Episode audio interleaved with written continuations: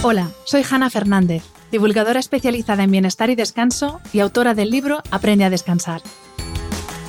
Quiero darte la bienvenida a un nuevo episodio de mi programa de podcast A Guide to Live Well, una guía práctica de bienestar en la que descubrirás de la mano de los mayores expertos cómo cuidar tu salud y tu entorno para vivir más y vivir mejor. Hace ocho años no tenía ni idea de para qué servía dormir. Hace ocho años sufrí una depresión por agotamiento por pensar que dormir era una pérdida de tiempo y que esas horas podrían ser mucho más productivas si las dedicaba a trabajar. Hoy me dedico a divulgar sobre la importancia del sueño y el descanso y a ayudar a otros a salir de la espiral de fatiga crónica en la que yo caí. Hoy sé que no hay mejor inversión en mi salud física, mental y emocional, ni mejor suplemento, ni mejor herramienta de productividad que las horas que dedico a dormir y descansar cada día. Y lo sé gracias al trabajo de grandes maestros como mi invitado de esta semana, una eminencia internacional en el estudio de los ritmos circadianos, al que ya pudisteis escuchar en el episodio número 68 de este podcast, allá por julio de 2020. Por fin, más de dos años después, desde nuestra primera entrevista virtual en plena pandemia, he podido charlar con el doctor Juan Antonio Madrid en persona y he tenido el placer de escucharle en directo en la última edición del Congreso de la Sociedad Española de Medicina Antienvejecimiento y Longevidad.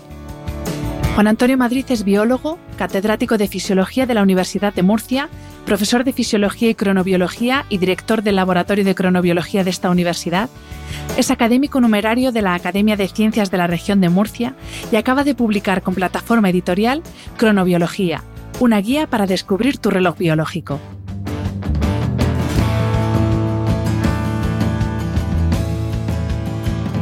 Ya sabes que este programa de podcast es gratuito y en abierto gracias al apoyo de mecenas como Dr. Smile, que nos acompaña esta semana. Si estás escuchando este podcast, seguramente eres más que consciente de la importancia de los buenos hábitos para cuidarnos a través de la alimentación, el ejercicio, el descanso, pero quizá no prestas la misma atención a tu salud bucodental. Una sonrisa sana y armónica, con dientes rectos y alineados, puede mejorar muchos aspectos de tu vida, y para muchas personas su sonrisa puede llegar a ser una fuente de inseguridad que mina su autoestima. La ortodoncia invisible Dr. Smile es la alternativa estética y fiable a los brackets tradicionales. Podrás corregir tus dientes de forma cómoda, indolora y sin que nadie lo note. Gracias a Dr. Smile conseguirás la mejor versión de tu sonrisa con un tratamiento personalizado de entre 4 y 9 meses. Sus alineadores transparentes, removibles y hechos a medida con la última tecnología en ortodoncia te ayudarán a tener unos dientes alineados. Además, cuentas con una cómoda financiación desde 31 euros al mes.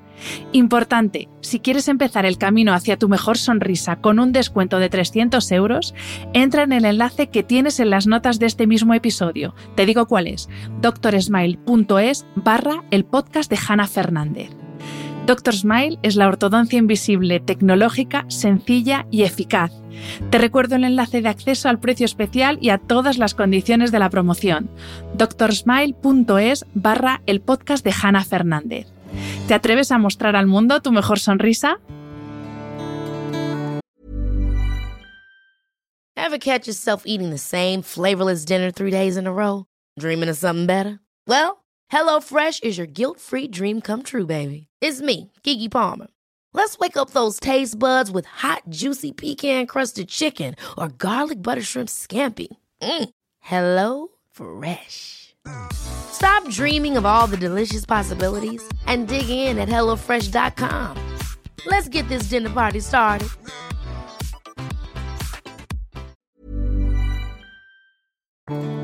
Bienvenido, profesor, y muchísimas gracias por esta segundo, este segundo sí a estar en el podcast. Muchísimas gracias, Hanna. Es un placer estar contigo. Eh, te voy a leer un párrafo del prólogo de tu libro, que yo creo que resume muy bien la situación tan crítica en la que estamos. Voy con ello. Durante millones de años de evolución, nuestro cuerpo permaneció fiel a su diseño biológico, adaptado a dormir y a ayunar por la noche, a correr detrás de una presa, a caminar largas horas bajo la luz del sol, vaya, lo normal. Por el contrario, hoy vivimos sentados ante una pantalla, en un entorno en el que la luz artificial ha reemplazado el ciclo natural del sol. El sedentarismo se ha impuesto al movimiento y han hecho aparición los rígidos horarios de trabajo.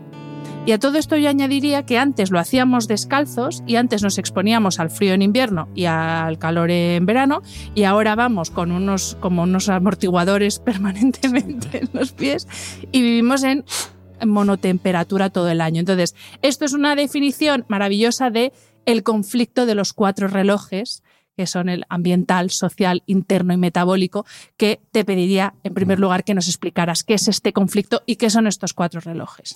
Bueno, eh, primero, eh, has leído e-, esa introducción y la verdad es que me reitero en todo lo que dije porque cada vez lo veo más claro, mm. que estamos en un mundo en el que parece que todo tiene que ser plano y constante, cuando esa es la antítesis de la vida, ¿no? Entonces, claro, te das cuenta que es imposible prácticamente vivir en armonía con nuestros tiempos, con nuestros relojes. Eh, ¿Cuáles son los cuatro relojes? Pues el primero es el que tenemos dentro de nuestro cuerpo. No solo es el reloj cerebral, que de alguna forma sería nuestro director de orquesta, sino todos los relojes que hay en todas las células, agrupados en tejidos, en órganos. Es decir, somos un billón de músicos tocando, todos sintonizados por ese director que tenemos en el cerebro y los directores que tenemos en hígado, corazón y demás. Bueno, ese sería nuestro principal reloj, pero durante millones de años ese reloj ha estado sintonizado, sincronizado al ciclo natural de salida y puesta de sol, luz y oscuridad natural. Siempre ha existido esa alternancia. ¿Hasta cuándo? Hasta hace cuatro días, prácticamente, que empezamos a iluminar la noche. Y empezamos a iluminarla tanto que ahora las ciudades eh, son realmente ciudades muy luminosas donde la oscuridad ha desaparecido. Y además, si por eso, si eso no fuese poco, pues nos llevamos la luz, encima una luz azul, a nuestra cama. Y nos colocamos nuestro móvil delante de los ojos, nuestra pantalla, y acabamos hiperiluminados y acabando con la oscuridad. Y de ahí que haya un conflicto con ese tiempo ambiental y con ese roleo ambiental. Pero es que además, a partir de la revolución industrial, aparece el tiempo eh, imperativo del tiempo social laboral empezamos a entrar a la fábrica, a los colegios, salida entrada rígida, y ese horario de salida no siempre casa con nuestro reloj interno. Hay vespertinos, hay matutinos y cada uno tiene una, cierta variabilidad. Además, establecimos turnos de trabajo. No era suficiente con tener un horario de entrada rígido, sino que encima vamos a trabajar de noche. Y esto está justificado en muchas profesiones. Yo, por ejemplo, un, sanitario, eh, seguridad, policía, bomberos, pero no estoy de acuerdo o no estoy, eh, yo no creo que sea necesario tener abiertos siete días en semana y 24 horas muchos comercios. No es necesario. Eh, por lo tanto, ahí tenemos otro conflicto, tiempo social. Y nos queda el tiempo metabólico, que lo incluyo en este libro por vez primera. Es decir, te vas dando cuenta la importancia que tienen los horarios de comida y los horarios de ayuno. Y vamos viendo cómo hay personas que comen irregularmente, personas que desplazan sus comidas hacia la noche, es decir, empezamos también a alterar esa relación del tiempo metabólico de horario de comida con nuestro reloj interno, tiempo interno. Y al final tenemos un conflicto y tenemos que buena parte de la población de los países desarrollados y ciudades eh, desarrolladas pues tienen algún tipo de mm, disarmonía o de desincronía entre estos relojes. Claro, escuchando todo esto, eh, a mí lo que me viene a la cabeza claramente es que eh, esta evolución, entre comillas, lo que ha conseguido es que seamos cada vez más débiles, ¿no? Como especie, que nos cueste cada vez más adaptarnos a los cambios. Y ojo que anda que no, no, estamos hablando de cambio climático, de que esto va a cambiar, pero yo creo que cada vez tenemos menos capacidad de adaptación. ¿Cómo podemos recuperarlo? O sea, por ejemplo, eh, no sé, eh, el, ayuno, que hay tanta polémica ahora que si se ayuna, no, no se ayuna. Eh, la exposición a la luz. O sea, ¿cómo nos recuperamos? Contraste con temperaturas, ahora que está también muy de moda los baños de, en, eh, en agua helada, que yo quiero probarlo, porque me encantan todas estas cosas. ¿Cómo podemos recuperar eh, pues eso, nuestra fisiología original, porque ahora estamos convirtiéndonos como en, personas cojín, un poco que no, no, no, nos adaptamos a nada, estamos con pues eso, monotemperatura, monopostura, monoiluminación, hay, un, concepto que nosotros en fisiología utilizamos que es el de hormesis. Muy interesante porque te viene a decir lo siguiente. Em, si tú mantienes las condiciones ambientales entre límites muy estrechos, por ejemplo, lo que hacemos cuando marcamos en un, en un, en un reloj la temperatura entre 22 y 23 grados y ahí se mantiene. Cuando eso lo hacemos en invierno, en verano. Cuando eh, comemos el mismo tipo de alimento durante todo el año, cuando todo lo hacemos de una forma súper controlada y evitamos, por ejemplo, las infecciones, que es otro, otro tema, no nos ensuciamos, los niños no juegan en la calle, a veces no, no, no se contaminan con, con microorganismos. Cuando no nos metemos en el agua helada, cuando no pasamos frío y calor y sudamos, estamos restringiendo la capacidad reguladora de nuestro cuerpo.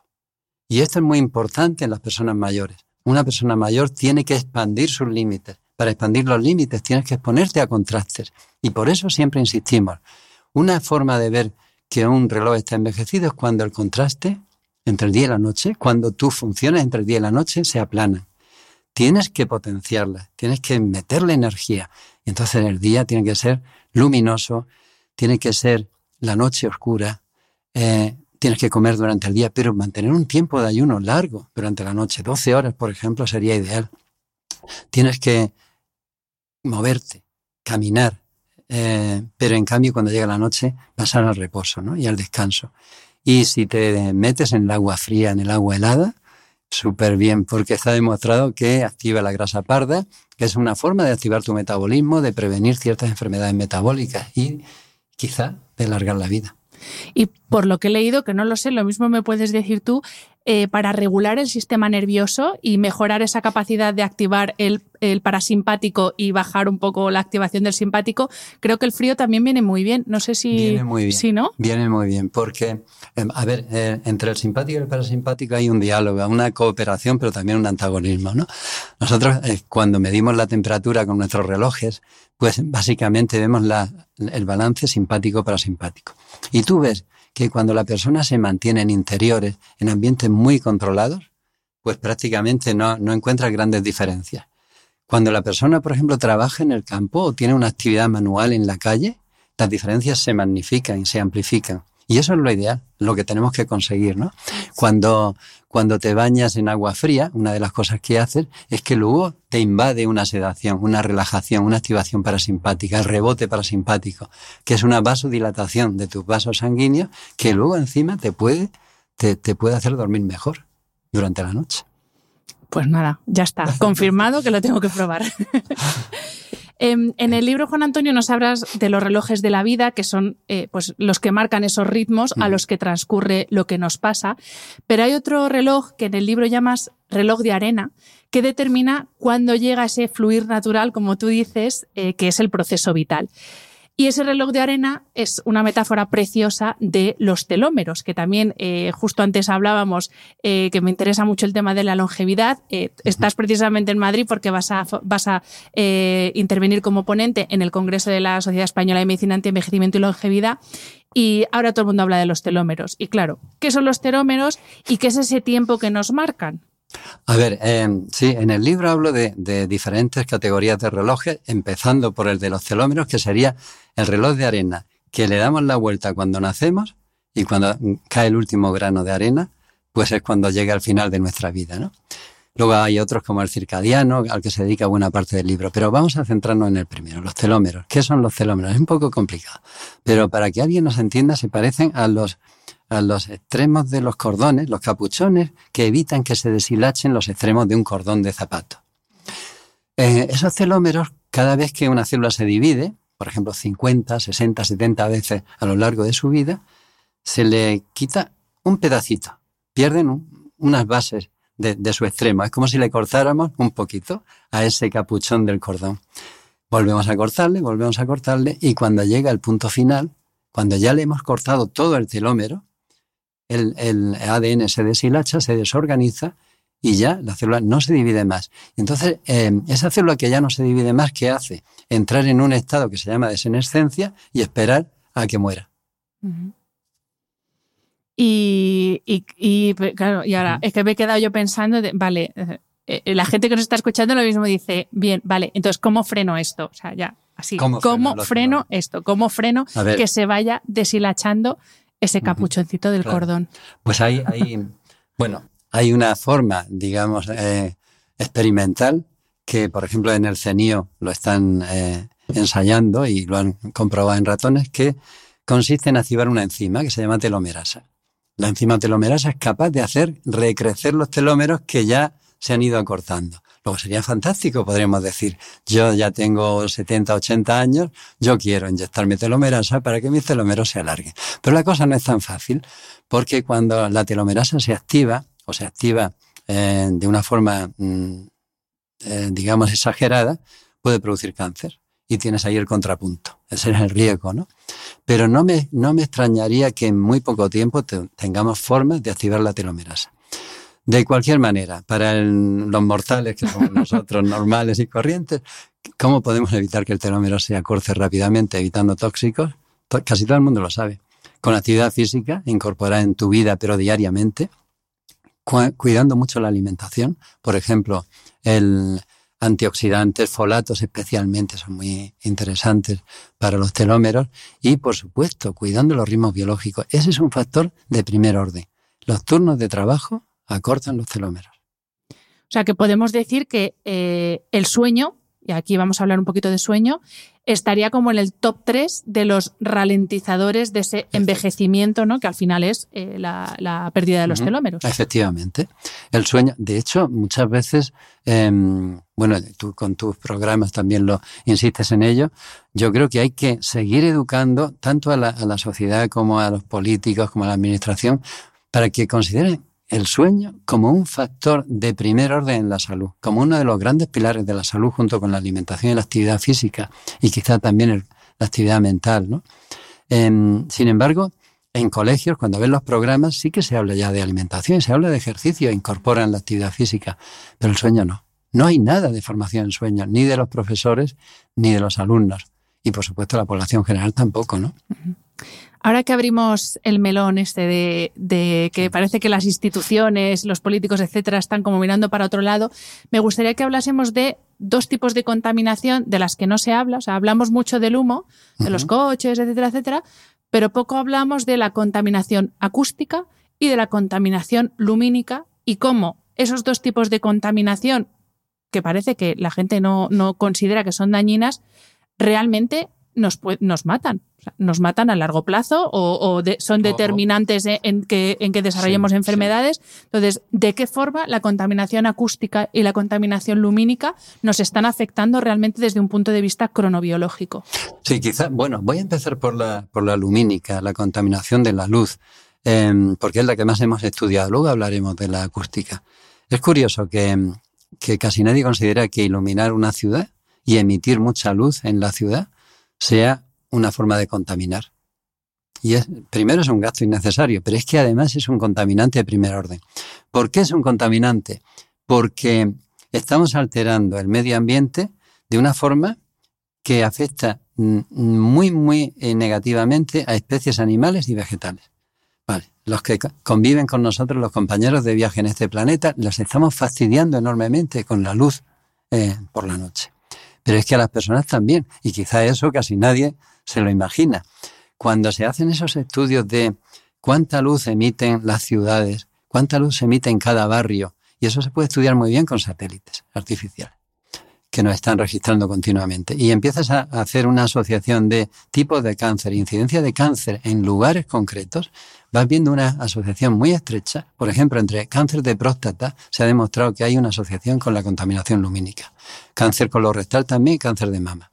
Por lo tanto, ¿qué más queremos? O sea, es contaminante, afecta la salud y encima estamos pagando una factura por la luz que no podemos pagar. ¿Cómo sigue habiendo eh, políticos o alcaldes que te dicen que hay que iluminar tanto la ciudad que se vea en el espacio, ¿no? Es, una de, las incoherencias ¿no? de, la especie humana, que tanto que nos preocupamos ahora, entre comillas, por el planeta, pero tú lo has dicho, lo explicas además en el libro claramente, cómo esto afecta a los, los tiempos de reproducción, las migraciones eh, de especies animales, ¿no? tanto ahora que nos, la gente se, se, se parte la cabeza de venga los animales, digo, ya, ya, pues es que los estamos, machacando, pero de una manera alucinante. Y, muchas veces no nos damos cuenta que es la luz, la luz de la noche la que lo está eh, matando, ¿no? Y luego, bueno, la, la, segunda parte de tu pregunta también muy, muy interesante y es el ruido. España es un país ruidoso pero ruidoso al máximo. Cuando entramos en un restaurante es que tienes que elevar la voz para hacerte oír, ¿no? Y ahora empezamos a ver qué pasa con el ruido. Cuando eh, vas introduciendo un nivel de ruido similar o un poco más bajo que el que tenemos en las ciudades, en un laboratorio de sueño, y empiezas a ver cómo es el sueño, te das cuenta que ese, la persona puede seguir durmiendo, pero es un sueño más superficial y más fragmentado, con más microcortes. Y esos cortes en el sueño tienen un efecto importante en alguna de las funciones que desempeña el sueño, como es la limpieza de tóxicos de tu cerebro. ¿no? Por lo tanto, el, el ruido es fundamental y además mm, puede producir otro efecto y es que te despiertes en mitad de la noche con ese ruido que tienes abajo en una terraza o en un bar o lo que sea y ya no te consigas, no consigas dormir. Con lo cual vas a entrar en esos círculos viciosos de insomnio, de, de ansiedad, de, de, de, revelarte y decir no sé qué hacer ¿no? contra el ruido. Yo con respecto al ruido, que estoy leyendo mucho porque yo soy especialmente sensible, más aún desde que me fui del centro de Madrid a vivir a un pueblecito, y, y, por lo que he leído es que es uno de los principales irritadores, por así decir, del sistema nervioso. Eso que hablábamos antes de la activación excesiva del, de la respuesta sí, de alerta, sí. que el ruido, incluso ese que nos resulta sí. ya pues como que ni nos molesta porque nos hemos hecho a él, pero que irrita tremendamente el sistema nervioso. Sí, pues eh, por, por, supuesto que irrita el sistema nervioso, que te produce ansiedad y te produce un, una elevación general del estado de excitación, que luego eso influye en el sueño, en la profundidad del sueño. Pero es que hay un lugar donde a mí me, me, me preocupa especialmente, el ruido de las UCI, el ruido de los hospitales, de las, de las habitaciones de los enfermos. O sea, tienen que dormir para recuperarse, para recuperar su cirugía o para estimular su sistema inmunitario. Sin embargo, eh, es un sitio muy ruidoso. Es un sitio además donde, donde a, a, veces hay puertas que golpean contra, contra otra y hacen un ruido innecesario o hay pitidos que no se desactivan durante la noche que son necesarios para poder dormir, ¿no? Entonces, podemos decir, porque esto también lo comentas algo parecido en el libro, eh, que los entornos urbanos nos hacen enfermar. De hecho, tú haces referencia a una encuesta que realizó Till Ronenberg uh -huh. del Laboratorio de Cronobiología de la Facultad de Medicina de la Universidad de Múnich. Y eh, en esa encuesta eh, mostraron que, demostró, perdón, que los habitantes de zonas rurales tienen cronotipos más adelantados y más homogéneos que los habitantes de zonas urbanas. Entonces, aprovechando, refrescanos el tema de los cronotipos y por qué es bueno que sea un cronotipo más adelantado y más homogéneo. Y más homogéneo. Son do, dos factores muy que van unidos prácticamente. Bueno, el tema de los cronotipos tiene que ver con la variabilidad humana en, en la forma en que tu reloj interno, tu reloj biológico, se relaciona con el ciclo ambiental, con el ciclo de luz-oscuridad.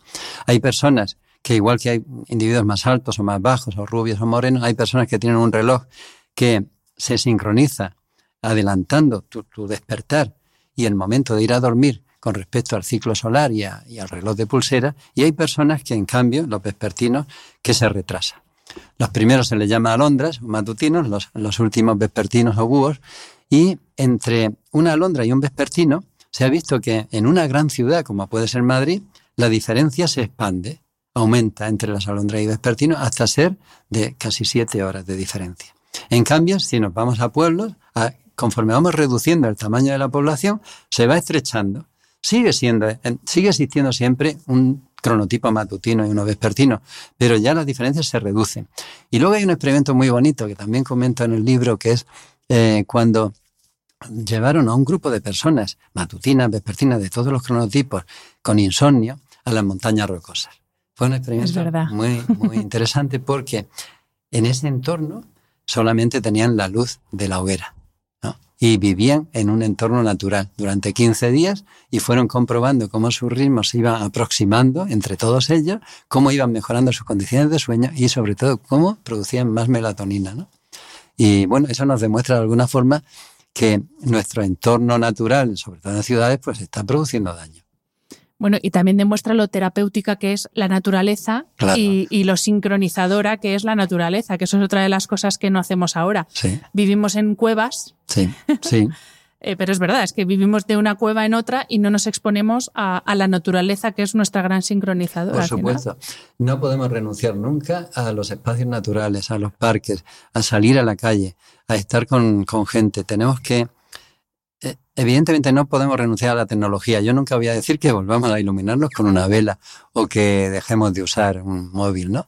Pero sí que podemos intentar, manteniendo los desarrollos tecnológicos, volver otra vez a reintegrarnos con nuestro diseño evolutivo. Tenemos que conseguirlo. Y hay muchas tecnologías para eso. Podemos ya generar un ciclo muy parecido al solar dentro de una casa, cambiando el espectro, cambiando un poco la intensidad, las luces. Podemos jugar con muchos factores de tal manera que no tengamos que renunciar a la tecnología, pero tampoco tengamos que luchar o que dañar nuestro cuerpo, ¿no?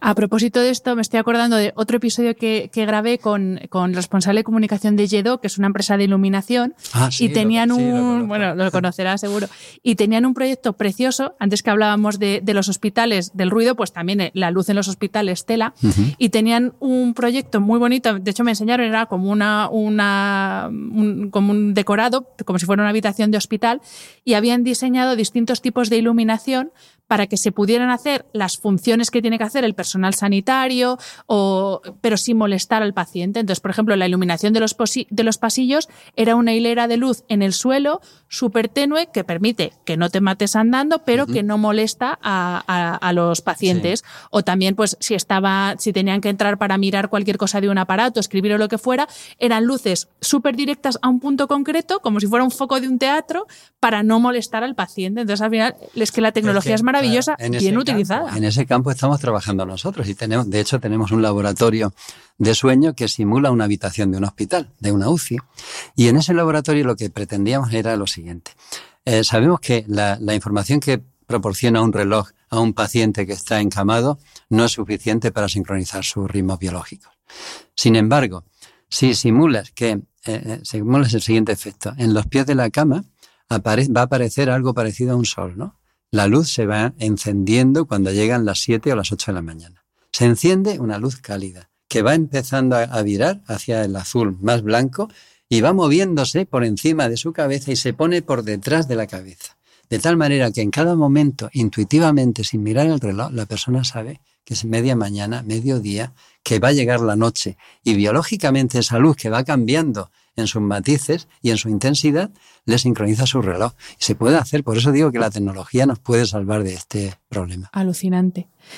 Eh, vamos a hablar, eh, de algo ya lo, has adelantado antes, de la cronodisrupción, porque de hecho es algo que la Agencia Internacional para la Investigación del Cáncer, que depende de la OMS, declaró la cronodisrupción asociada al trabajo como un agente, un agente que puede provocar o puede favorecer la aparición de un cáncer.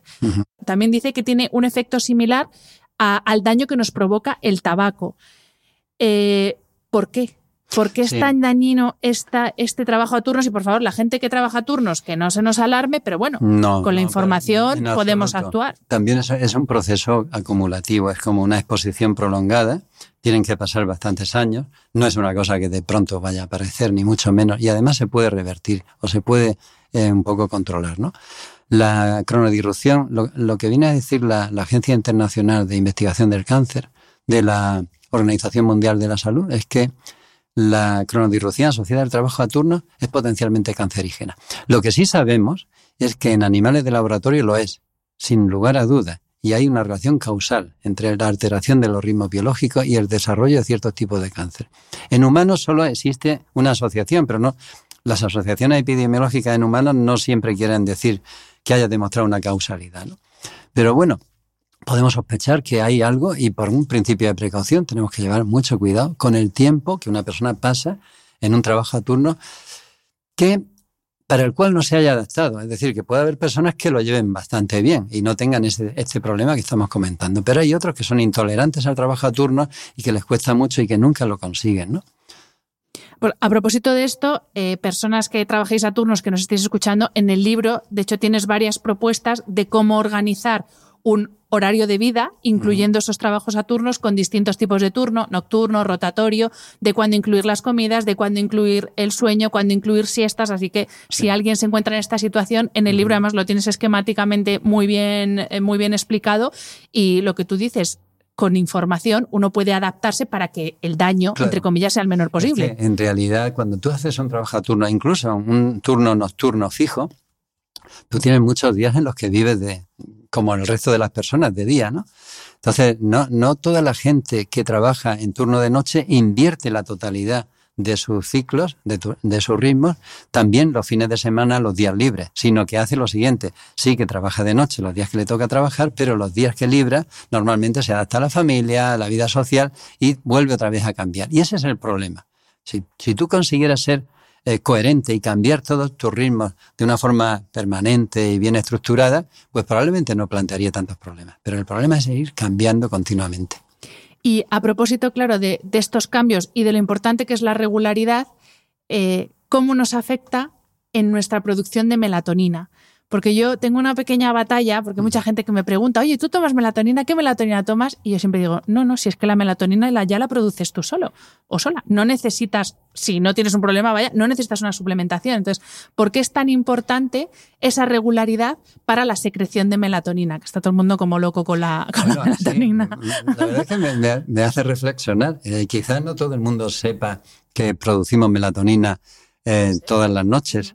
Nuestra sangre se inunda de, esa hormona, que es una hormona que nos protege en muchas funciones, que es inmunoestimulante, protectora frente a tumores y demás, y eso lo vamos a producir espontáneamente. Sí es cierto que con los años vamos produciendo menos.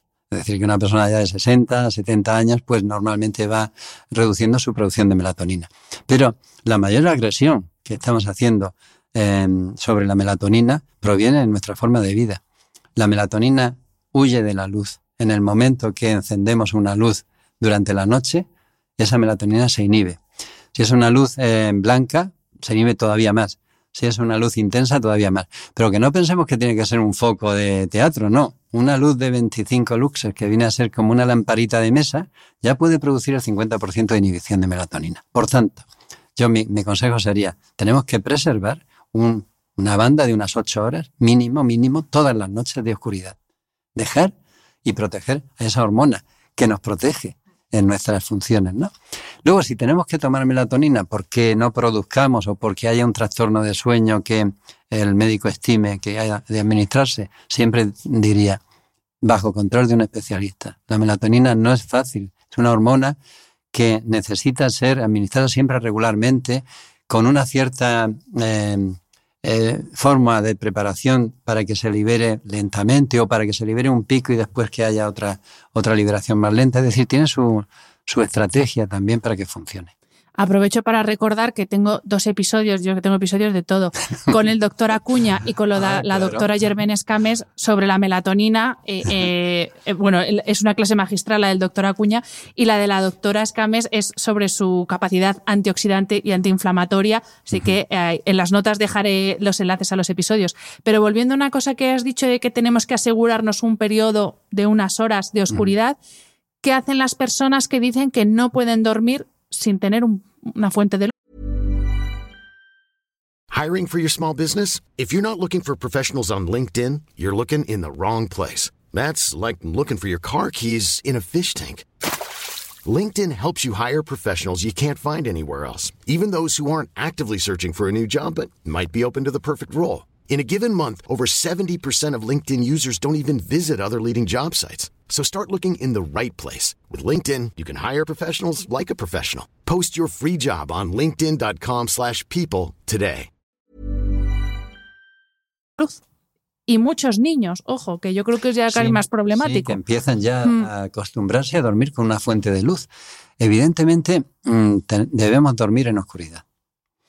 La máxima luz que podría soportar nuestro sistema circadiano sin inhibir la melatonina es eh, parecida a la luz de la luna y es muy poquita. Entonces, ¿qué podrían hacer si no soportan estar en oscuridad? Pues yo te diría lo siguiente, eh, una luz roja, una lámpara de luz roja, y si no es roja, eh, muy anaranjada, rojiza, de baja intensidad, se puede dejar encendida y no va a afectar. Por supuesto, no dejarla pegada a la cara de, una persona o a la cabeza. Y luego eliminar todos esos diodos azules que aparecen en muchos aparatos que cuando llega la noche parece que se proyectan. ¿Verdad? Parece un, foco. O sea, la luz roja es segura.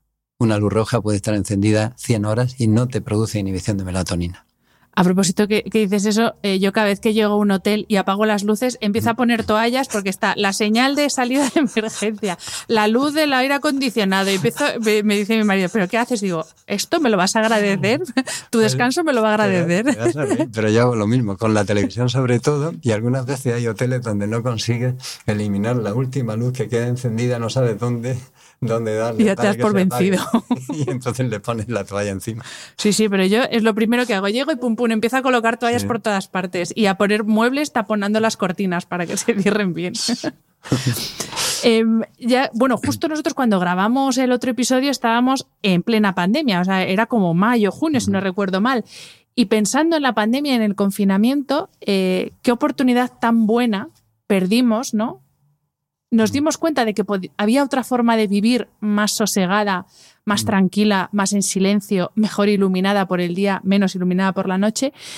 Y tal cual nos abrieron la puerta para que saliéramos, por ahí salió el sentido común también y se nos olvidó todo, ¿no? Porque adelantamos horarios, en plan mm. bien, horarios de cena, y se nos ha olvidado todo eso. Muy rápidamente. Es como si estuviéramos deseando que acabase ese periodo de, pandemia, de confinamiento, para volver otra vez a nuestra vida anterior. ¿no?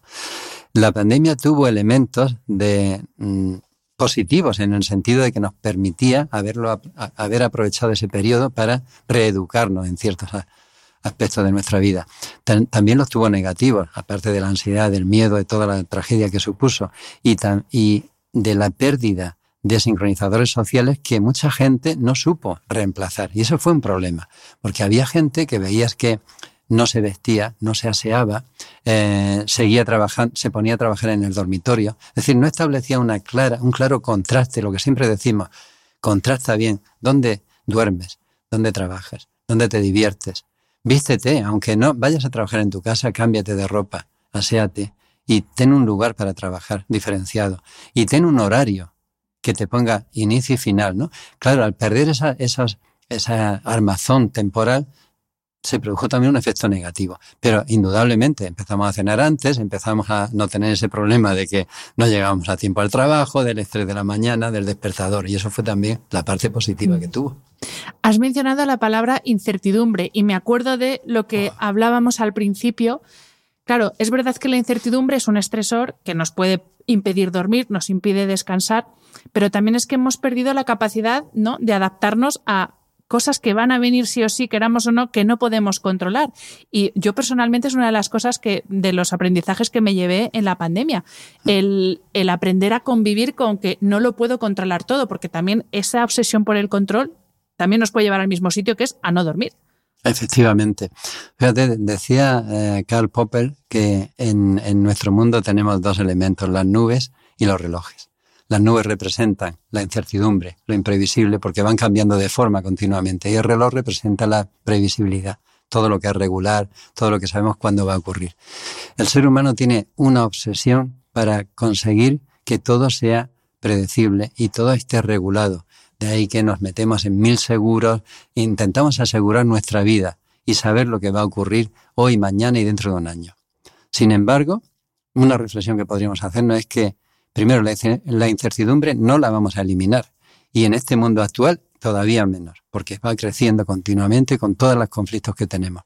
Pero es que además la vida humana, si tiene sentido, es porque hay una dosis de incertidumbre que le pone sal a la vida y que incorpora esa, esa imprevisibilidad que es tan fundamental para vivir. Si toda, yo a veces a mis alumnos le digo, si toda vuestra vida fuera predecible y supierais lo que vais a realizar, qué vais a hacer, qué carrera, qué profesión, y absolutamente todo, esa vida cómo sería. Y surgen reflexiones muy interesantes. Nadie quiere una vida absolutamente previsible. Totalmente. Eh, en el otro episodio también hablamos de, esta, esta, cosa que hacemos dos veces al año, que es el cambio de, hora del horario de invierno y de verano. Perdóname que te vuelva a preguntar. Básicamente te pregunto para saber si ha habido algún avance, tú que estás más en estas cosas, si ha habido algún avance en este sentido y vamos a recuperar un poco la cordura con este tema o seguimos igual. La, Unión Europea aparcó todos estos temas, lo dejó en Era secundario, ¿verdad? Era secundario a la pandemia, después vino la guerra de Ucrania y ahora es secundario todo. Pero no hay duda que, que está ahí y que volverá. Y volverá con más fuerza porque no tiene sentido que nos impliquemos cada seis meses en un cambio horario, una adaptación a, cambio de hora, cuando en realidad ahora mismo no, no produce ningún beneficio, todo lo contrario. Y por otro lado, lo que sí intentamos es que una vez que adoptemos un horario eh, único todo el año, en lugar de adoptar dos horas de diferencia con respecto al solar, pues que sea por lo menos una hora de diferencia. Que sea el bueno, efectivamente. Que sea un poquito mejor. No, no vamos a ser tan talibanes como para decir, no, oye, tenemos que volver al horario solar sí o sí, porque para un español volver al horario solar en verano significa cambiar dos horas y que dos horas antes se va a poner el sol y no estamos, eh, culturalmente yo creo que no estamos preparados para eso, pero para una hora sí. Bueno, veremos a ver, ahora como tenemos este problema con el coste de la luz, que, ¿no? que hay que apagar luces, pues a ver si por ahí, lo mismo por ahí Juan Antonio entra. Quizá, si, si hay cambios, muchas veces vienen impulsados por la economía. Absolutamente. Si te dicen, oye, que vas a tener dos horas menos de gasto de luz al día, ya te digo yo que todos nos adaptamos culturalmente. Rápido, además. Hay una parte súper interesante de la que hablas en el libro que es de la crononutrición. Y tienes además un, título, uno de los títulos que dice, comer nos hace engordar. ¿Por qué? Comer tarde nos hace engordar, fundamentalmente. ¿Por qué? Porque, bueno, ya lo decía Maimónides y también habla de él en el libro, porque a mí me parece, eh, es un, filósofo eh, rabino eh, judío, sefardí, que es increíble, porque una de las cosas que a mí más me gustó es que empodera al ser humano en, el cuidado de su salud. Es decir, no, es el médico, viene a decir, sino eres tú el que tienes que hacer eh, todo lo posible para mantener tu salud. Y eso me parece una reflexión muy buena, sobre todo en este tiempo. Pero también dice, desayuna como un rey, come como un príncipe y cena como un mendigo. Entonces, esto que se ha ido repitiendo en refranes, en culturas, lo tenemos, lo tienen todas las, las culturas, había que analizar por qué, ¿no? ¿Por qué la cena o se demoniza la cena? ¿Por qué la cena puede ser tan negativa. En realidad, no es la cena común y corriente, es cenar tarde, cenar copiosamente y tarde, eh, es algo que va contra nuestra organización de nuestros tiempos y nuestros relojes, por una, por una razón muy sencilla. Nosotros cuando dormimos liberamos melatonina. Nuestra hormona, podemos decir en humanos correctamente que sería la hormona asociada al sueño, pero también la hormona del ayuno. La hormona del ayuno significa que mientras que está presente, Tú eres capaz de pasar 12 horas o 10 horas sin comer y sin que se te venga la glucosa abajo, sin tener hipoglucemias. Y eso normalmente no, no nos lo preguntamos, cómo somos capaces de aguantar tanto sin tener hambre y sin tener esas señales de glucosa, esas caídas de glucosa, porque uno de los elementos, nuestra melatonina, previene que caiga. Pero claro, previene que caiga porque hace que seas poco sensible a la insulina, y entonces cuando cenas tarde y encima cenas pasteles o cenas dulces, tienes unos picos de insulina cuando coincide con tu melatonina, con tu noche, que son muy perjudiciales. Y esa es la razón por la cual no debemos cenar muy tarde. Hay otra razón. una comida al mediodía se vacía, puede vaciarse en media hora, mientras que una misma comida por la noche puede tardar el doble de tiempo en vaciarse el estómago. Con lo cual te vas a acostar y vas a tener procesos digestivos que no te dejan dormir profundamente. De ahí que en el libro, que es una de las cosas que más me gustó porque yo lo practico y dije, bueno, si lo dice Juan Antonio, es que es bien, eh, hablas del ayuno sin, sin llegar a ayunos extremos de estos que se hacen de cuatro días, cinco días. Ahí yo no entro porque no lo sé, pero hablas del ayuno y además hablas, mencionas también a Walter Longo, que yo le sigo mucho porque me gusta mucho, eh, y toda su teoría de la, esta dieta que imita el ayuno, el Fast Mimic Diet. El ayuno intermitente, la dieta que imita. Fisiológicamente, ¿cómo nos ayuda entonces al ayuno y cómo encaja esto con todos los ritmos biológicos? Sí, Es que además encaja perfectamente.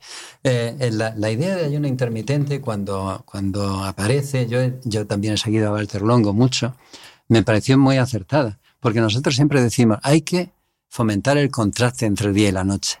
Una forma de fomentar ese contraste, diferencia entre día y noche, es ayunando un periodo suficientemente largo y comiendo durante el día. Lo, que no, lo que nosotros no entramos o no tenemos datos para avalarlo es si es conveniente lo que esa variante que te dicen de, bueno, unos días desayunas, otros días no desayunas, otros días te saltas la cena. Yo, no yo creo que eso no es práctico, porque una persona tiene que tener una cierta regularidad para empezar con esos hábitos. Lo, que proponemos es expande tu ayuno, intenta llegar hasta 12 horas, por lo menos. ¿Por qué necesitas tanto tiempo de ayuno? Necesitas tiempo de ayuno para que tu páncreas se regenere, para que todas tus enzimas se puedan otra vez volver a sintetizar. Y además para que tu sueño regenere a tu célula beta pancreática, que tengas buena sensibilidad a la insulina y buenas respuestas a la glucemia. Es decir, las células eh, periféricas necesitan que duermas y que descanses y que las dejes en paz durante 10 o 12 horas. No puedes estar siempre haciendo las Trabajando, pobrecitas. También hablas en el libro del desayuno como la comida más importante del día por su capacidad sincronizadora. Y ojo que hablamos de desayuno no hablamos del bol de cereales con azúcar y una bebida de chocolate azucaradísima, sino esa primera comida con la que rompemos esas horas de ayuno.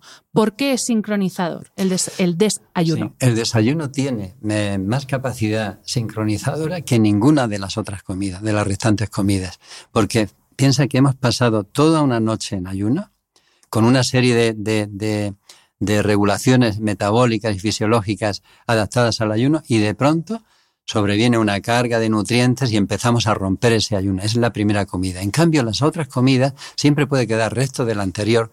Puede haber un picoteo a media tarde, puede haber un, una, pues no sé, tomar algún, algún aperitivo a media mañana. Entonces no las tienes tan marcadas, no tienes el efecto ese de cambio de ayuno a, comida, efecto postprandial. El desayuno sí lo tiene.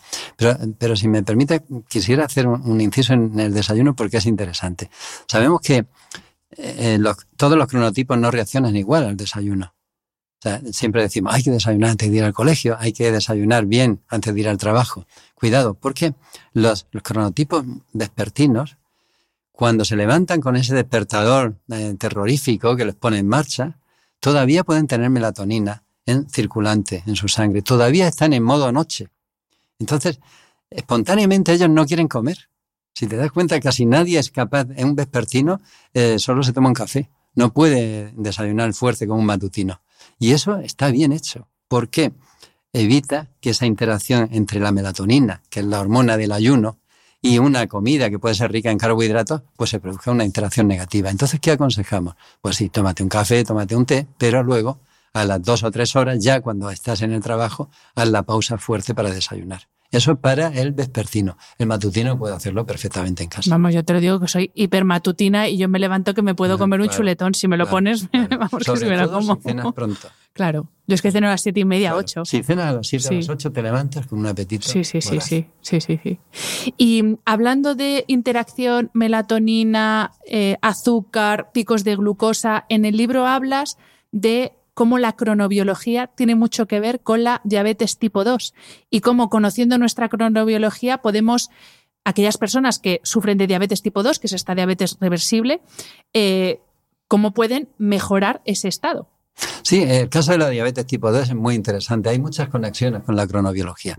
Una de ellas es genética. Existe una aproximadamente un, entre un 40 y un 50% de la población caucásica, de la población española también, que tiene una modificación en una base eh, de la secuencia genética de un receptor de la melatonina que se llama MT2, pero bueno, para el caso es un receptor de melatonina que nos hace ser especialmente proclives a desarrollar diabetes. Hay otra población que no, en la cual esa interacción melatonina, pues diabetes, azúcar, pues, prácticamente es, es muy leve o inexistente. Pero en el grupo que es muy sensible, tenemos que llevar cuidado, ¿no? Hay otro grupo en el cual esa interacción melatonina glucosa no es, tan evidente, ¿no? Ahora, eh, cuando ya tienes la diabetes instaurada, ¿podemos hacer algo desde el punto de vista cronobiológico? Pues claro que podemos. Primero, no olvidarnos que un diabético tiene que ser una persona especialmente regular en sus comidas. ¿Por qué? Más regular quizá que otra persona porque la regularidad permite que tu reloj biológico anticipe que va a llegar una comida a las 8 o a las 2 del mediodía y previamente empieces ya a activar tu páncreas, empieces a activar tu sistema digestivo y metabólico y estés preparado. Si la comida llega en un momento en el que eh, normalmente no comes, esa, esa, esa mm, adaptación o esa facilidad que vas a tener para la digestión y metabolismo no se va a desarrollar o no va a aparecer. Y luego hay otra cosa que podemos hacer es combinar comidas, tipos de alimento, el orden, la secuencia y el ejercicio físico. Por ejemplo, hay también otros estudios que muestran que para una persona diabética tú puedes eh, descomponer tu plato y empezar comiendo primero la verdura, las verduras, vegetales, después pasa a comer proteína y grasa y lo último, los carbohidratos. Porque si lo haces al revés y empiezas con los carbohidratos, vas a tener un pico de, glucemia muy elevado y una gran liberación de insulina si tienes todavía respuesta insulínica o, o, más atenuada si no la tienes. ¿no? Entonces, el orden también es importante. Siempre intentar que nuestro estómago se vaya llenando de fibra primero, se vaya llenando de proteína y de grasa y lo último dejamos los carbohidratos, el postre. Y luego hay otra que es, vamos a meter el ejercicio en nuestro esquema. Mm, sabemos que cuando te mueves, la eh, glucosa entra a tus músculos y no necesita insulina. Y eso es una gran ventaja. Tienes ahí un regulador de tu glucosa. Si comes y sales a caminar, simplemente caminar 15 minutos después de comer, te va a bajar el nivel de glucosa. Y podrás tomarte un quizá algún dulce de vez en cuando para no olvidar cómo sabe el dulce, ¿no? Y sobre todo en algún momento dejar la medicación, que yo creo que es uno de los... Por eh, supuesto. Claro, es que el vivir crónicamente medicados es tremendo. Y no avanzar hacia mm. una dependencia de insulina, también lo que puede ocurrir, ¿no? Mm. Juan Antonio, vamos a entrar ya en la última parte de la entrevista y aquí es donde nos vamos a poner filosóficos barra futuristas. Entonces, eh, dices en el, en el epílogo que al acabar de escribir el libro todavía fuiste más consciente de lo que necesitamos, la calma, la lentitud, el silencio, la oscuridad y el sueño en nuestra vida. Pero sin embargo, el estilo de vida moderno, y yo creo que esto no tiene perspectiva de cambiar mucho, es todo lo contrario, ¿no? Tú dices, vivimos en el desequilibrio, en la acción sin parar, en el ruido, la productividad, el consumo, la competitividad, la agresividad, a cambio de un precio muy alto que no todo el mundo sabe valorar, yo creo que es nuestra salud.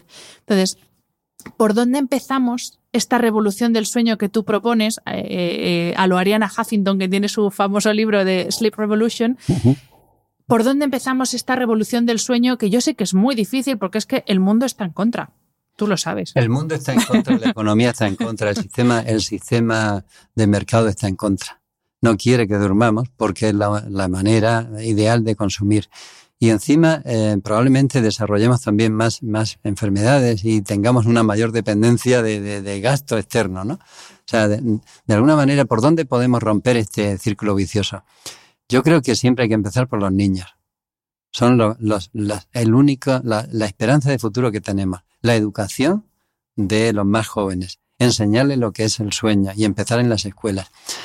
De todas formas, a veces también hay unos atisbos de esperanza, porque eh, yo cada vez leo más acerca de la gran desconexión. O sea, de las personas que en un momento determinado deciden, basta ya, yo estoy hasta las narices de la forma de vida que estoy llevando y esto no me llega a, a ninguna parte. No tengo tiempo para nada. No tengo tiempo para mí, ni para mis amigos, ni para nada. Y esto no es vida, ¿no? Entonces yo creo que este sistema que nos está llevando a una situación tan extrema que no vamos a poder soportar, va a producir un rebote, una vuelta, de alguna manera, porque, porque no podemos vivir de otra manera, no podemos seguir viviendo así. Mm, no, es que la vida humana no es posible sin, sin, sin, los ritmos. Y, sobre todo, no tiene sentido. Bueno, también, ¿qué, sentido tiene el, no parar de, producir, de consumir, de, de, interactuar en redes sociales, de, de, que nuestro cuerpo no tenga ni un segundo de descanso y que vayamos quitándoselo mm. siempre al sueño? Sí pues enfermar. Bueno, básicamente mantener la rueda en la que ha entrado el mundo moderno. Pero luego ves y empiezas a ver las alarmantes cifras de depresión. Que, se están disparando en todos los países y en España también, ¿no? Cómo hay que instaurar programas en, universidades, en, colegios, porque hay muchos, muchos chicos que tienen distimia, que tienen depresión, que, no se encuentran, no encuentran, eh, eh, no sé, esa energía, esa, esa, esas ganas de hacer cosas que debe tener una persona de esa edad, ¿no? Eh, algo estamos haciendo mal, sin duda.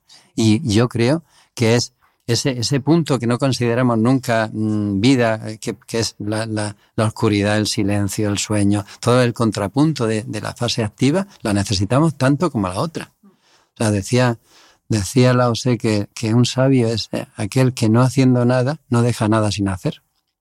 Y el sueño hace lo que hace un sabio en nuestro cuerpo parece que no hace nada, pero no deja ningún sistema sin recomponer, ¿no? ¿Qué falta hacéis en esos 200 tropecientos mil asesores que hay por todas las, eh, todos los niveles institucionales? ¿Qué falta hacéis eh, expertos como tú? Y última pregunta, que esta ya es la de a futuro. Antes de empezar a grabar ya estábamos hablando, porque como he dicho antes, eh, vas a intervenir en el Congreso de la Sociedad Española de Medicina Antienvejecimiento y Longevidad. Y yo incluso he llegado a leer que ya se está por ahí investigando a ver de qué manera podemos hacer para que Mm, podamos saltarnos como sueños, a que no necesitemos dormir todos los días entre 7 y 9 horas, que es la media de, un adulto. Entonces, te quiero preguntar a futuro, primero, ¿cómo ves tú esto? Y segundo, ¿qué nuevas aplicaciones estás viendo tú de la cronobiología? Pues eso, como hemos visto en la crononutrición, en la administración de medicamentos, ¿hacia dónde va el futuro de la cronobiología? Bueno, es una pregunta muy, muy, interesante. Eh, bueno, Esto es saca la bola de cristal, yo lo sé. poco, eh, bueno, cuando yo estaba escribiendo el libro, eh, había una obra de teatro aquí en Madrid que proponía un mundo sin oscuridad, un mundo sin sueño. De alguna forma era, era distópica y nos llevaba a pensar qué ocurriría si éramos capaces de tomarnos un comprimido y dormir solo 45 minutos al día. Un poco va en la línea que tú vas diciendo, ¿no? También me han llegado, mm, de alguna forma, pues eh, información de escuelas que tratan de enseñarte a dormir poco, a dormir de otra manera. El, ciclos ultradianos, cortitos de sueño y, seguir trabajando, ¿no? Entonces yo, claro, mi reflexión, primero, no estoy de acuerdo en absoluto, pero que mi reflexión es, ¿para qué quieres ganar tanto tiempo sin sueño? Ese tiempo que quieres ganar, ¿a qué lo vas a dedicar? Porque si nos fijamos ahora mismo, y nos instalamos una aplicación de móvil de cuántas horas al día está una persona media utilizando el móvil, te asombrarías de que puedes echar cuatro o cinco horas diarias. Multiplicado por siete días nos da una jornada de trabajo. ¿Para qué queremos tener ese, esa enorme cantidad de tiempo? Es un poco también la reflexión. Tú tienes 90 años, querrías vivir 150, pero ¿para qué querrías vivir 150? Si supieras que vas a vivir 150, ¿aprovecharía tu tiempo? ¿O lo, o lo desperdiciarías, ¿no? hay, que, hay que vivir el tiempo que tenemos. Y decía Seneca que, que vivimos una vida lo suficientemente larga como para que podamos hacer todo lo que queremos en ella y no nos falte tiempo. Pero tenemos que aprovecharlo, ¿no? Y ahora, futuro de cronobiología. bueno, hay, yo veo dos campos muy bueno, veo muchos campos en la, en la cronobiología. Yo creo que con el tiempo acabará siendo una especialidad tanto en biología como en medicina. Pero hay un campo que me interesa mucho que tiene que ver con lo que yo llamo medicina eh, temporal. Es, eh, hemos empezado a ver que dentro de una célula existen eh, la expresión de miles y miles de genes se produce de una forma perfectamente ordenada dentro de la propia célula. Para mí eso me parece increíble. Es como si tuviera un reloj interno que programa, que ahora los, los genes que regulan las proteínas o las enzimas de la síntesis de glucógeno se me activan en esta banda horaria, los que regulan la degradación en esta otra. Eso es increíble. Y resulta que parte de las enfermedades o de las patologías pueden venir de esa desregulación interna de cada célula. Y muchas de las patologías que tenemos, que no sabemos de dónde nos vienen, quizá podamos tratarlas de esa forma. Hay, de hecho, hay ahora aplicaciones nuevas de la inmunoterapia del cáncer que acaban de, publicarse, que también me han impactado mucho, porque nosotros sabíamos que la quimioterapia se puede aprovechar el momento en el que la persona es más resistente a los efectos tóxicos para hacerle más daño al tumor y que tú sufras menos. Pero yo no lo tenía tan claro con que eh, la inmunoterapia, que se basa en un en una, eh, mecanismo de acción muy diferente, también ocurriera igual. Y, en el cáncer de pulmón con metástasis se ha encontrado que hay un, tratamiento que puede, eh, si se administra en la primera mitad del día, antes de la una del mediodía, pues multiplicaba por dos, por tres o por cuatro la supervivencia. ¿no? Y dije, bueno, pues estamos ahora mismo abriendo otra vez un campo nuevo, que son las nuevas terapias del cáncer, y ver qué pasa cuando las, las pautamos de una forma temporal determinada. ¿no? Y bueno, y, finalmente yo creo que también hay que, hay que llevar la cronobiología a las políticas eh, sociales, es decir, tenemos que meterlas en, desde el individuo hasta la escuela, eh, no sé, los colectivos, las ciudades, las empresas y, por supuesto, todo un país, porque España es un país que duerme mal. Mm. Bueno, al final es eh, la, la medicina de la prevención porque nos centramos mucho en cómo solucionamos eh, cáncer, etcétera, etcétera, diabetes, eh, cualquier enfermedad, pero oiga, es que lo mismo si lleváramos un estilo de vida más, eh, más humano y, menos robótico, no desarrollaríamos tanto esas enfermedades. Pero, descuidamos mucho la prevención. Sí. Nosotros utilizamos... No es rentable. no es rentable. utilizamos relojes para medir ritmos que muchas veces nos alertan de que esa persona está en la fase temprana de alguna enfermedad, ¿no? Y, en esos momentos se puede hacer algo. Antes de que te vuelvas frágil, atraviesa un periodo de prefragilidad. Antes de que seas diabético, eres prediabético.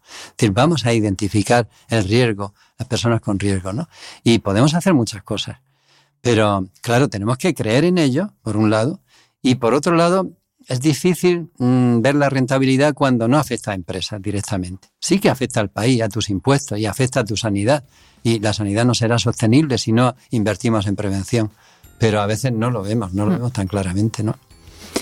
Pues Juan Antonio, y mi infinitas gracias, que no te puedo decir más que infinitas gracias por tu tiempo esta tarde y porque eh, has despertado en una persona de letras puras el interés por la biología y la fisiología, que jamás habría yo pensado esto. Pues pero así es. Muchísimas gracias, Ana, y, y, muchas gracias porque eres una persona que ha estudiado un montón de sueño, que sabes ya pues eh, como muchos expertos y sobre todo porque están haciendo una labor encomiable. Esa labor que yo decía de, educar, la estás llevando tú. Pues muchísimas gracias.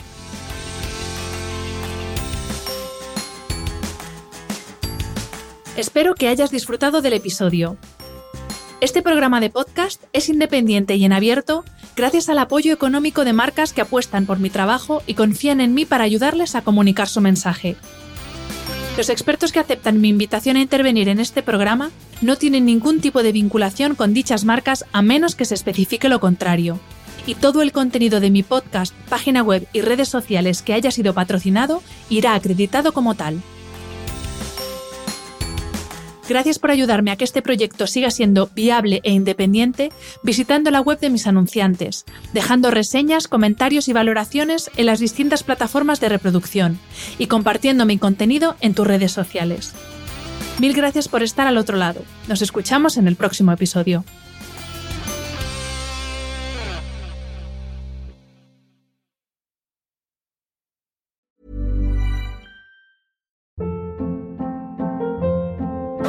Hold up. What was that? Boring. No flavor. That was as bad as those leftovers you ate all week. Kiki Palmer here, and it's time to say hello to something fresh and guilt-free. Hello Fresh. Jazz up dinner with pecan-crusted chicken or garlic butter shrimp scampi. Now that's music to my mouth. Hello Fresh. Let's get this dinner party started. Discover all the delicious possibilities at hellofresh.com.